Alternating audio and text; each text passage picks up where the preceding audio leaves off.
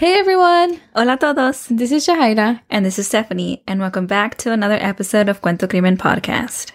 Today's case was actually requested by one of you all, and um, we just want to say a big thank you porque ella nos ha apoyado desde el principio, and she's always giving us feedback, and she's always sending us uh, messages with super kind words. So a big shout out to you.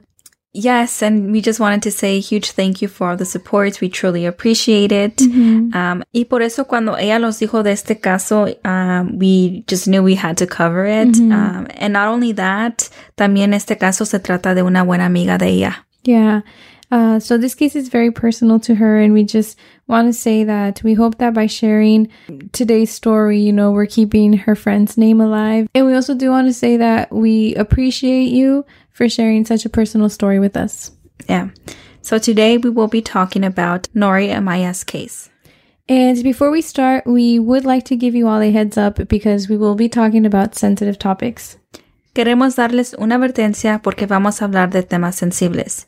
Y también para recordarles que hablamos de estos casos con todo respeto a las familias y víctimas. Now let's begin.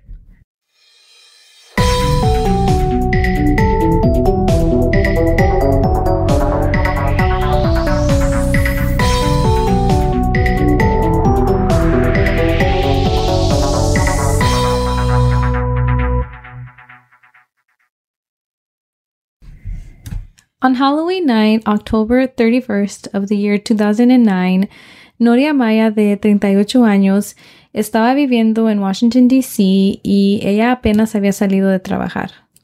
Nori worked alongside her brother in their family-owned restaurant, y dice su hermano que ese día todo estaba normal, that after her work shift they shared some wine together, but Nori ended up leaving to go enjoy her night. Ella tenía planes de ir a bailar, you see, Nori was a very free spirited individual and she loved to dance, especially salsa.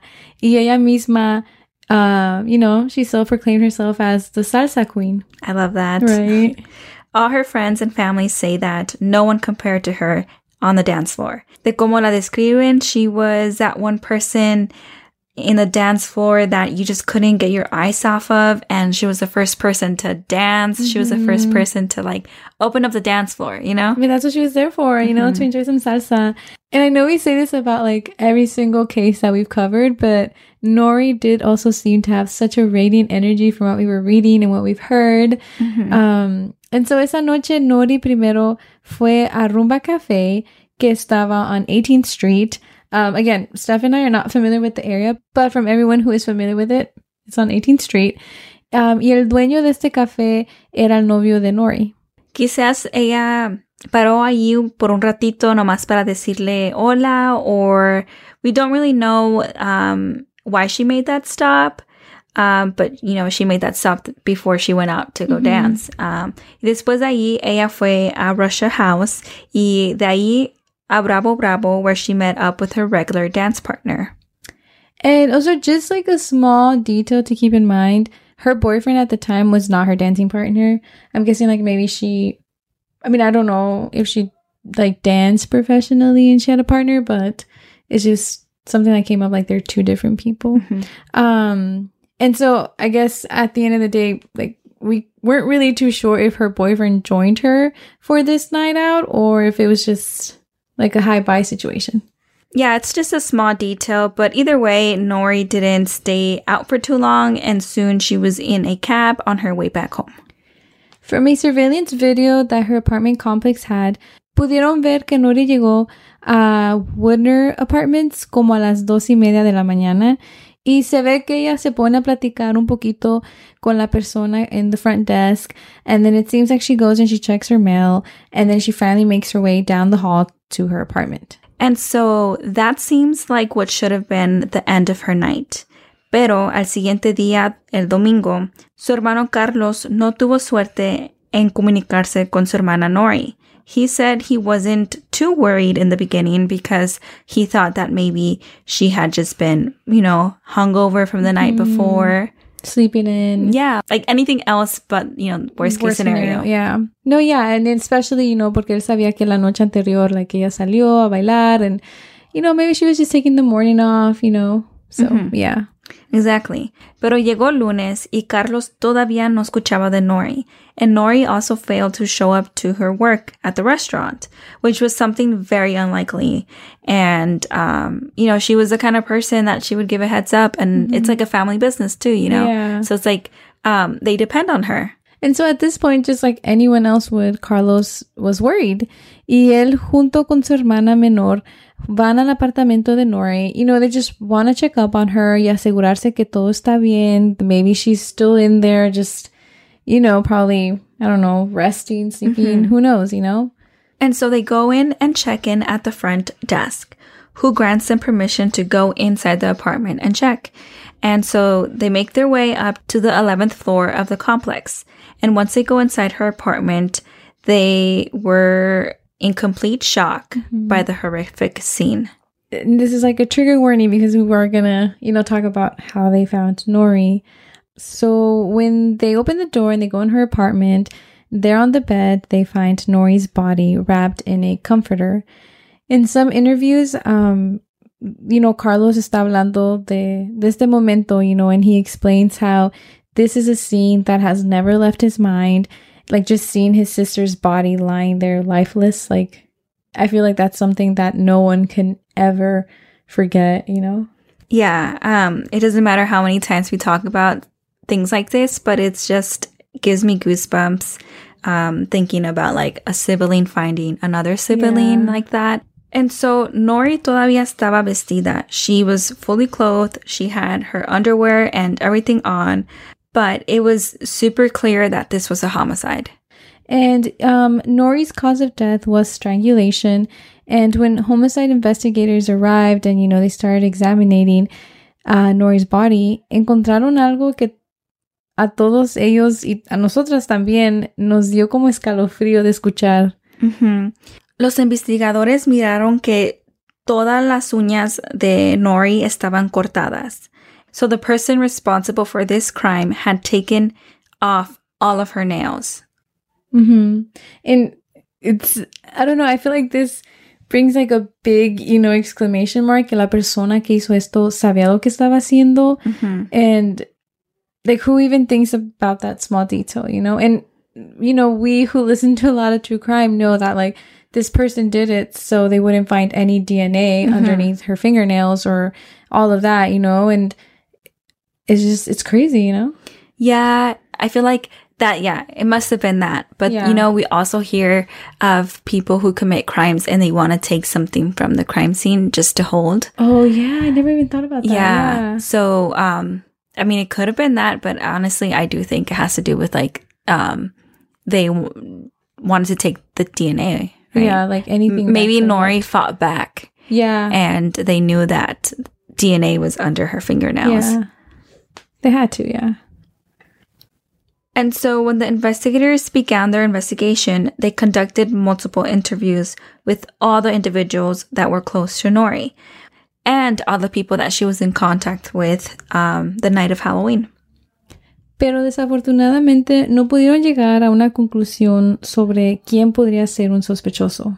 For those wondering, her boyfriend at the time cleared out and was being super cooperative with police. hmm That's what we got from like with you know the articles that we read. So yeah, because you know how usually like sometimes like their significant others can be a person of interest, you know. Um. So yeah, but then the investigators found out that the Woodner apartment complex had cameras like all throughout the building, and so they thought that this was gonna lead them somewhere. El complejo era muy grande y tenía cámaras por todos lados. So the investigators, of course, looked into these videos to see if they could spot anyone or just get any potential clue on who was responsible for Nori's death. hmm But unfortunately, this was not the case. The night, you know, that uh, Nori was murdered was Halloween, right? And so mostly every person that was seen in those videos, like walking the hallways, coming in and out of the building, either they were dressed up or they were wearing a mask.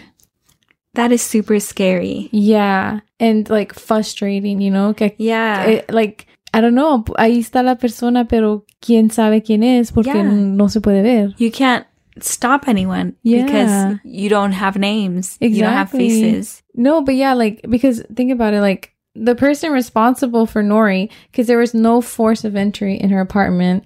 So they, you know, had to be seen somewhere in the cameras, pero patinarle quién era, like, it must have been very frustrating. Like, had it been any other day of the year, th- these videos would have changed the Yeah. outcome, you know? Mhm. Nothing. And so later in the investigation, they were able to obtain a DNA profile, pero no sabían de quién era ese DNA. Pero sí utilizaron el ADN, ah, empezaron a comparar ese con el DNA de los amigos de Nori para ver si, you know, they had a match. Um, and basically, you know, they were kind of using it as a way to rule out people as suspects. Yeah, I think that's really smart and um, nice that they did that. You know, like sometimes Yeah. you don't see that in cases because they could have left it there and they literally tested most of Nori's friends, again, um, including her boyfriend at the time, and everyone was ruled out. hmm And to this day, the DNA still remains unidentified. Pero, you know, I don't know, al menos saben que todas estas personas no fueron responsables and Yeah, and also like um the people that were tested were like Nori's friends and family. And I'm glad that they tested um all her like friends and family um because now they know that um no one in that group is responsible and they can like together work towards like getting justice for Nori yeah. without like doubting, Mhm. you know. Yeah, exactly. Because, you know, the mind plays tricks on you. And Mhm. yeah. Pero el hermano de Nori Carlos dice que él cree que la persona que le hizo esto a su hermana tuvo que haber sido un conocido o conocida de ella. And he believes this because there was no sign of forced entry. After his sister's death, Carlos said he had to get out of Washington, D.C., and that's exactly what he did. hmm However, he does say, though, that something kept calling him back to Washington, D.C. Y entonces él decidió regresar y abrir el restaurante que tenía con su hermana otra vez. Pero ahora en otra locación, he reopened the restaurant Corpies in Connecticut Avenue. Again, if you are all familiar with the area. Carlos has never stopped advocating for his sister and is always up to date with police and prosecutors for any updates. Mhm. And in multiple interviews, Carlos dice cuánto extraña a su hermana Nori. And honestly, like, I can't even begin to imagine Mm-hmm. you know, uh, I don't even, I can't even put it into words. and, you know, he says how he wish he could just, you know, call her up and, you know, just chat with her over a glass of wine or, you know, just be silly with his sister. But then, you know, he says that he remembers that he can't do that anymore. Yeah, it's super heartbreaking. Me quebra el corazón en escuchar eso and just Mhm. reading like how much like you know it's affecting everyone around her you know so it's it for sure has to be an enormous pain. Y peor de todo, Carlos says that he hates to think about how his sister's killer is out there y que, you know, quién sabe si esta persona ha hecho esto otra vez. Yeah that's super scary and i feel like this person knew what they were doing um like going back to like the fingernail thing Yeah. and that's so scary Like they came with a plan, you know? And, Yeah. and also like, I mean, who knows who they are, right? Pero sí cierto eso that there was no forced entry. So it's like, this person clearly like planned it out, you know what I mean? yeah like, it could have been como un conocido or conocida Like, or it could have Mhm. been someone like friendly yeah. who knocked and like, hey, I need some help, or like, I don't know if they were doing trick or treating in the Mhm. apartment complex. You know, it's just. Yeah. Like it gives me goosebumps, honestly. Mhm. And you know, now it's been 12 years since this has happened. Ya, 12 años son muchos años y también Ujú. mucho tiempo sin justicia y también 12 años son mucho tiempo de libertad que esta persona no se merece. Yeah. La persona culpable. hmm And so every year on September 9th, Carlos and his younger sister honor Nori for her birthday. Ellos invitan a toda su familia y amigos al restaurante and, you know, comen juntos, hacen comida deliciosa y they just take, you know, this time to remember Nori. Mhm. Nori was very loved by everyone around her. Our listener who requested this case was a very good friend of Nori, and she told us all about how bright and loving Nori's personality was.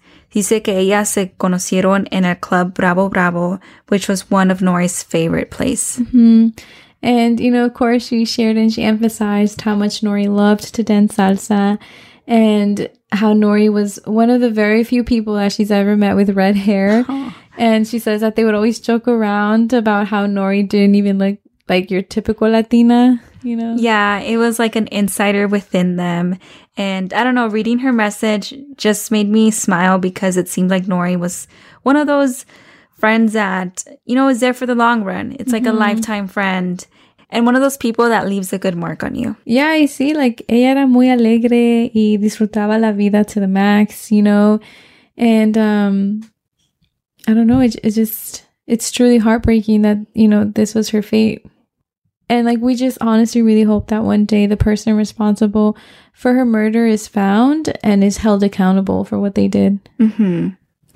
This person took so much away from from her mm-hmm. and everyone around her because you know Nori was such an outgoing person, and yeah. who's to say what she would have done with like the rest of her life? Yeah, and even like I don't know, like hearing like what his brother had to say in the interviews, like you can just feel the pain, you know, mm-hmm. that he's still holding, you know, with the death of his sister. Mm-hmm. Like, I just, yeah, it's like a part of him forever is missing. And although it's been 12 years, um, we ask you all to share this story. Mm-hmm. Yeah, like try to share her stories. Su caso ya todavía está, you know, open. Like they're still trying to find the person responsible. And so if we share her name, if we share her story, quien sabe alguien a lo mejor tiene información, you know, that's needed to find the missing puzzle piece to mm-hmm. this, you know? And so it's it's very important that we keep sharing these stories. Yeah. And again, we just want to thank the person for sharing Nori's story with us and helping keep her memory alive. Um, yeah, big shout out to you. And um, again, if anyone has a requested case, you know, feel free to let us know. Um, that's what this podcast is here for, you know, to hold this space. And um, yeah, thank you all so much for listening, and we'll see you all next week.